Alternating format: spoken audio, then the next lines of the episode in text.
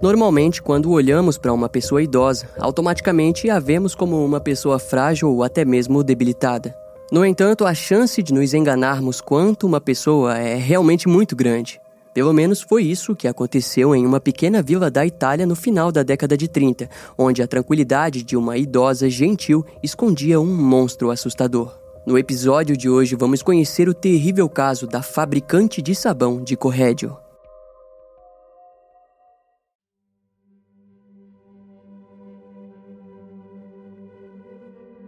Em uma manhã de meados de 1939, a viúva Faustina Sete, de 70 e poucos anos, moradora da vila de Corrédio, na Itália, foi vista pintando o cabelo e as unhas. De acordo com as fontes, a mulher estava alegre e com diversas aventuras em mente. Algumas pessoas disseram que Faustina desejava fazer uma visita a um primo e amigo de longa data em outra cidade. No entanto, outras pessoas próximas relatariam que a viúva estaria se preparando para um momento de férias ou até mesmo para um possível encontro. Fato é que as motivações do porquê a idosa estava se arrumando naquele dia se perderam na história. O único ponto que permanece é a certeza de que depois daquele dia, Faustina simplesmente desapareceu e jamais seria vista novamente com vida. Em setembro do ano seguinte, uma professora já idosa chamada Clementina Suave disse aos seus amigos e familiares que tinha arrumado um emprego como diretora em um internato e estava prestes a se mudar por conta do trabalho. Para isso, ela vendeu os seus bens e começou a se despedir através de cartas.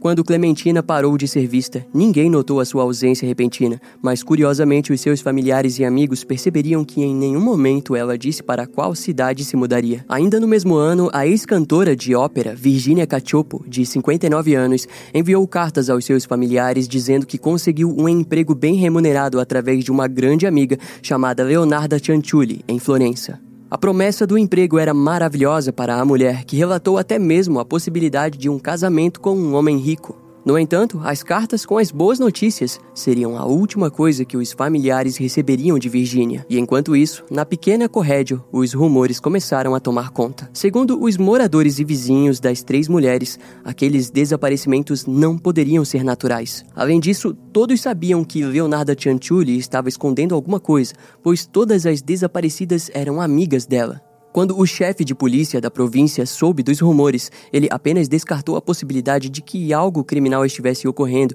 e garantiu que eram apenas conversas de mulheres. No entanto, para Alberta Fante, prima de Virginia Cacioppo, havia mais coisas a se descobrir sobre aqueles rumores. E para provar aquilo, ela saiu por conta própria em busca de respostas. A sua iniciativa em investigar os desaparecimentos foi de conhecimento de alguns moradores da região que decidiram ajudá-la na coleta de informações.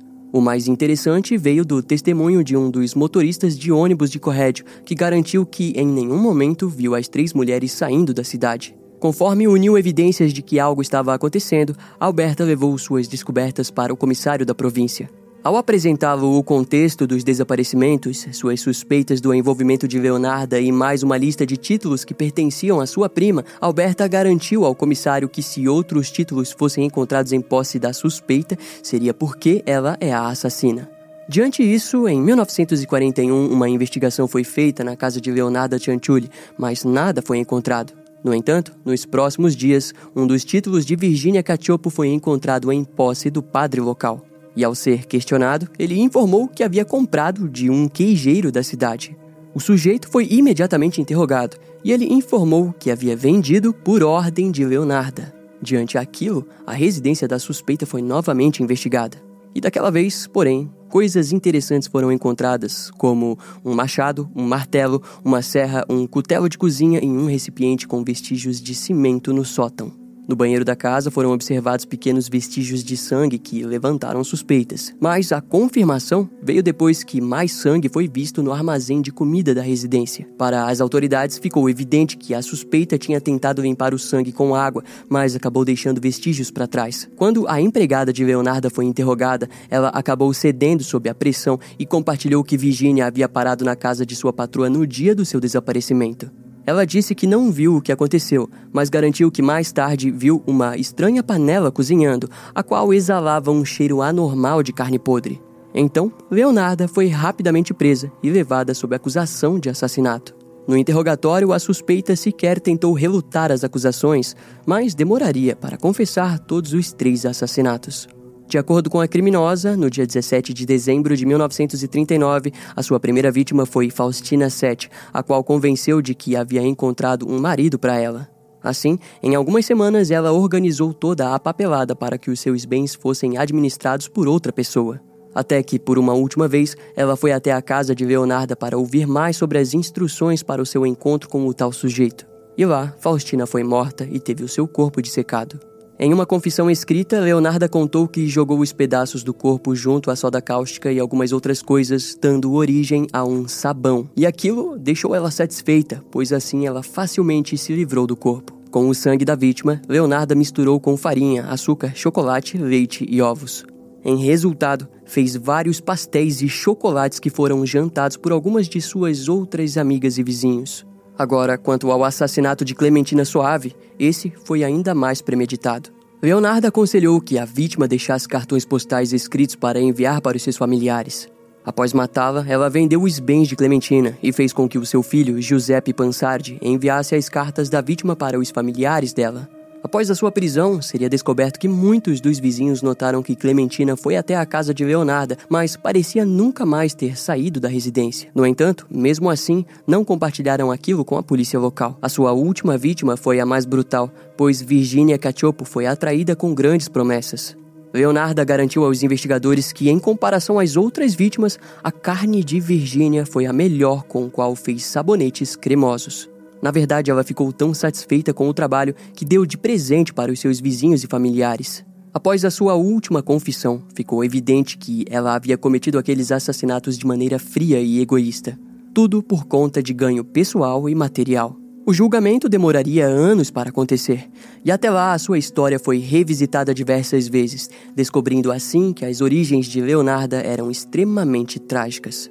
Agora, vamos conhecer um pouco de quem foi Leonarda antes de se tornar a apelidada fabricante de sabão de Corrégio.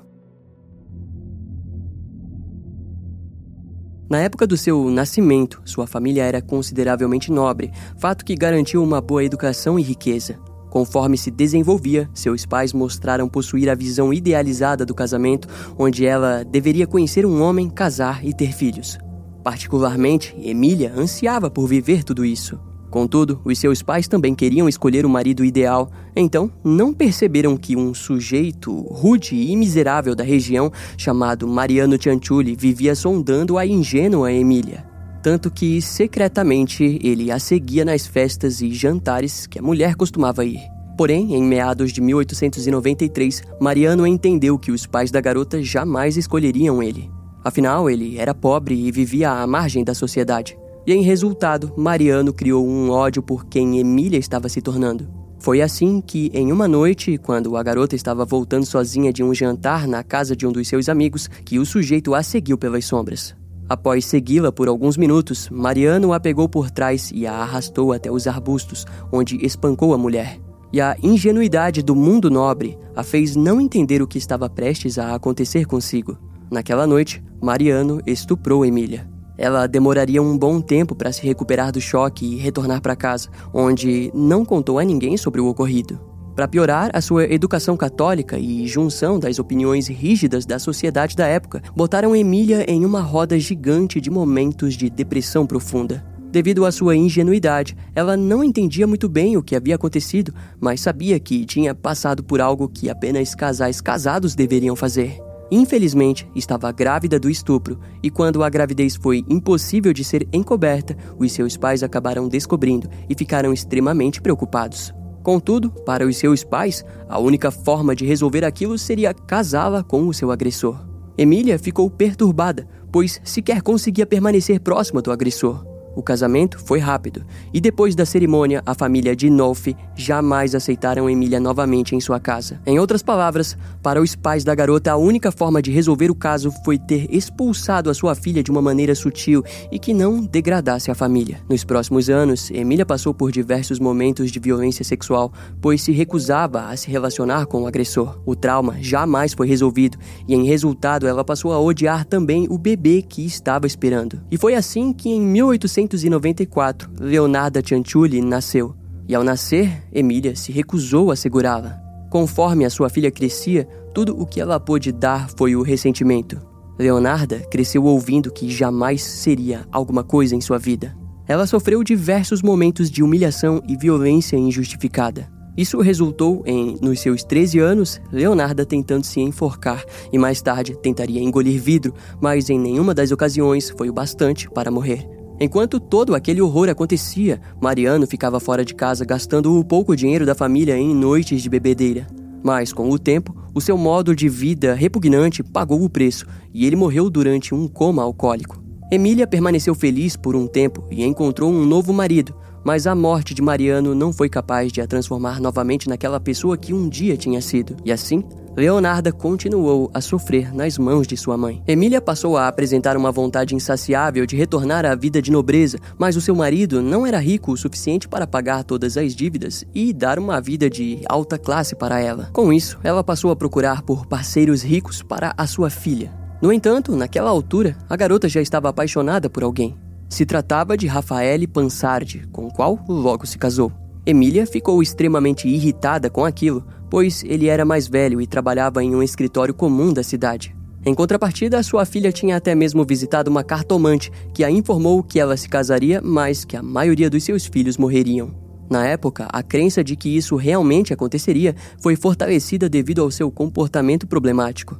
Por exemplo, em 1912, antes de se casar, ela foi acusada por roubo. Em 1919, ameaçou uma pessoa com uma adaga e em 1927 foi presa por fraude que a garantiu 15 dias de prisão. No entanto, Leonarda acreditava que a sua vida mudaria ao lado de Rafael e por aquele motivo ignorou todas as maldições, muitas das quais sua própria mãe frequentemente enviava. Uma em especial foi feita no suposto leito de morte, onde Emília a garantiu sofrimento para o resto da vida. Entre 1921 e 1927, o casal viveu em Láurea e depois em Lacedônia.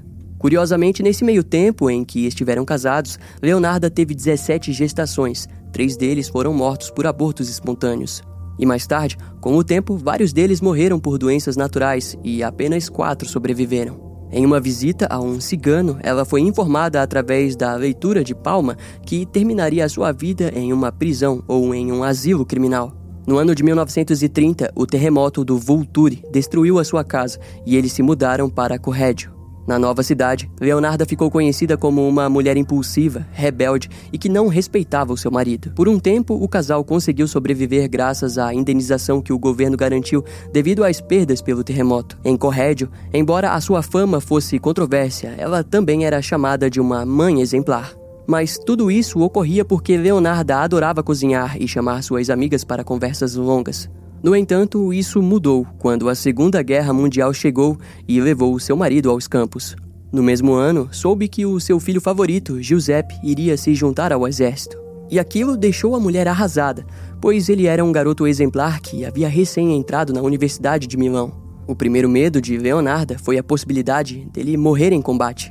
Em resultado da sua paranoia, ela caiu em desespero e passou a acreditar nas teses de feitiçaria que existiam na época. E para ser mais específico, na sua mente, ela acreditava que poderia sacrificar humanos em troca da garantia de vida do seu filho. A certeza disso veio quando supostamente a sua mãe, Emília, surgiu em um sonho para dizer que ela poderia sim fazer essa troca e até ameaçou a mulher caso não fizesse. Então, determinada a protegê-lo, Leonarda chegou à conclusão que faria das suas três melhores amigas suas vítimas como forma de sacrifício. Para alguns estudiosos, ela fez isso de maneira premeditada, pois Leonarda sabia que as três mulheres não tinham parentes próximos e tinham economias exorbitantes. E para ela, ninguém suspeitaria de uma simples dona de casa. E desse modo, podemos até dizer que não se tratava somente de apenas crenças insanas, mas sim de puro ganho financeiro. Em contrapartida, há também pontos que indicam que Leonarda sempre se desenvolveu com a ideia trágica do seu destino em uma prisão. Assim, de maneira oportunista, ao perceber as condições das suas vítimas, utilizou de motivações injustificadas para completar os seus crimes. Mas ainda assim, o único ponto de certeza quanto a toda essa história é de que foram os atos dela que injustamente levarão a vida daquelas três mulheres. E Leonarda Cianciulli enfrentaria a justiça por conta disso. Antes do julgamento acontecer, as investigações se tornariam mais sólidas e ficou evidente que muita coisa que Leonarda confessou eram mentiras. Em uma das confissões, ela teria dito que fez chocolate com o sangue das vítimas, mas a sua empregada desmentiu aquilo. No entanto, foi surpreendente como a criminosa dizia ter conseguido fazer sabão com os restos humanos, pois existe um trabalho árduo entre separar as gorduras dos músculos, ato que as autoridades não acreditaram que Leonarda tivesse feito. Além do mais, a receita que a criminosa disse usar para os seus crimes era fantasiosa. Em sua cozinha, a equipe forense também não encontrou nada que fosse compatível com a ideia de que Leonarda tenha dissolvido os corpos. De acordo com as investigações, provavelmente ela realmente desmembrou os corpos, mas utilizou o caldeirão não para criar sabão, mas sim para cozinhar e comer. E sobre as partes que não foram completamente destruídas ou devoradas, possivelmente foram jogadas na fossa ou descartadas por um cúmplice. De acordo com os investigadores, a história de sacrifícios que garantiriam a vida de seu filho e a criação de sabão era uma maneira fantasiosa de proteger a cumplicidade de Giuseppe. A própria Leonarda eventualmente desistiria das alegações de Sabão e confessou que estava pronta para devorar suas vítimas. Uma ela comeu assada, outra estufada e a outra cozida. Por ser uma simples idosa, os detalhes dos seus crimes eram suficientemente perturbadores. Assim, em agosto de 1941, a justiça demonstrou interesse em um laudo psiquiátrico para determinar a sanidade mental da criminosa. O responsável por analisá-la foi Filippo Satorito, diretor do asilo penal de Aversa. Contudo, a sua maneira foi um tanto quanto inusitada, pois ele pediu para que Leonarda escrevesse sobre sua vida, resultando em um memorando de 748 páginas. Curiosamente, ele estava repleto de citações bíblicas e invenções ou exageros sobre sua infância. Vale ressaltar que Leonarda não possuía educação, então é bem provável que muitas partes não foi ela quem escreveu. Esse processo demorou vários anos, fazendo com que o julgamento só viesse a ocorrer em junho de 1946. Nele, Leonarda foi acusada pelos assassinatos e o seu filho Giuseppe como cúmplice. Segundo a promotoria, os crimes haviam ocorrido com a motivação principal sendo o dinheiro, ou seja, pura ganância. Entretanto, a criminosa continuou a dizer durante o julgamento que a motivação havia sido devido ao pacto em proteção ao seu filho. Nesse momento da narrativa, vale a pena falarmos que existe uma suposta lenda que envolve o julgamento. Ao que parece, no meio do processo judicial, Leonarda Cianciulli teria sido levada por um monge até um quarto, onde, para provar que havia agido sozinha, conseguiu desmembrar um cadáver em apenas 12 minutos. Mas é só uma teoria e não é comprovado. Então, retornando para os fatos, no julgamento, Filippo Saporito defendeu que o réu possuía doenças mentais, descrevendo aquilo que ele chamou de psicose histérica. Em outras palavras, ele pediu para que ela fosse internada no seu asilo criminal. E de fato, Filippo obteve sucesso. Assim, em julho, Leonarda foi condenada a três anos no asilo criminal e mais 30 anos em uma prisão comum por triplo homicídio premeditado, agravado e continuado, roubo e destruição de cadáveres. Agora, sobre o filho da criminosa, Giuseppe, o júri teve dificuldade em analisar o caso. Principalmente porque, para eles, era impossível mentalizar como um sujeito tão inteligente e talentoso acabaria com seu futuro promissor ao ajudar a mãe em crimes tão hediondos. Já a promotoria alegava que a cumplicidade era nítida, como no momento em que Giuseppe enviou as cartas da vítima Clementina Suave para os familiares dela. No entanto, o júri olhou para aquilo como um ato de obediência, pois não haviam provas de que ele soubesse do assassinato da mulher. Sendo assim, Giuseppe acabou sendo inocentado. Leonarda foi então enviada para o asilo criminal, onde deveria permanecer apenas por alguns anos, mas acabou ficando no local por muito mais tempo, e as freiras compartilharam que a criminosa costumava preparar sobremesas, mas que ninguém comia. Atualmente, autores modernos acreditam que a criminosa possa ser diagnosticada com um transtorno de personalidade histriônica e narcisista, com traços sádicos, esquizofrênicos e paranoide. O perfil da criminosa também foi estudado e muitos apontaram que a falta de afeto por parte da mãe afetou negativamente o seu desenvolvimento, causando suas doenças mentais. Leonarda possuía um pensamento que ilustrava o seu ego inflado, onde acreditava estar envolvida dentro de um acontecimento mágico. Por exemplo, os momentos da cartomante e do cigano provavelmente são, na verdade, invenções que se perderam em sua biografia. Algo interessante visto em sua vida foi de que, no seu tempo livre, ela tinha o comportamento compulsivo de levar flores até o túmulo do seu pai toda sexta-feira. Além disso, em sua biografia, Leonarda disse que recebeu dois apelidos: o de Norina, por parte de sua mãe, e o de Nardina, pelo seu pai. Assim, quando ela perdeu seus filhos através de abortos naturais, Leonarda acreditava que era Norina atuando sobre ela e matando seus filhos. No fim de sua vida, em nenhum momento a criminosa foi levada para uma prisão. Como resultado, no dia 15 de outubro de 1970, Leonarda acabou morrendo de apoplexia cerebral no asilo criminal. O seu funeral aconteceu em Pozzuoli, na Itália. O seu corpo foi posto em uma ala para pessoas pobres. Os itens que ela utilizou nos crimes permanecem no Museu Criminológico de Roma, onde já estavam desde 1949. No momento de sua morte, nenhum dos seus familiares reivindicou o corpo, nem mesmo o seu filho Giuseppe. Algumas fontes costumam dizer que após o fim do julgamento, ele foi visto em diversos locais da Itália, esbaldando dinheiro, mas não se sabe até onde isso é verdade. Ao fim, o caso da fabricante de sabão é uma das histórias mais controversas do final da década de 40. A maioria das fontes apontam pela ideia de que ela tenha feito sabão com suas vítimas e depois comercializado. Mas fato é que nem mesmo as autoridades acreditavam naquilo ou sequer encontraram provas reais do ato, apontando apenas para a nefasta verdade de que Leonardo Cianciulli nada mais era do que uma canibal.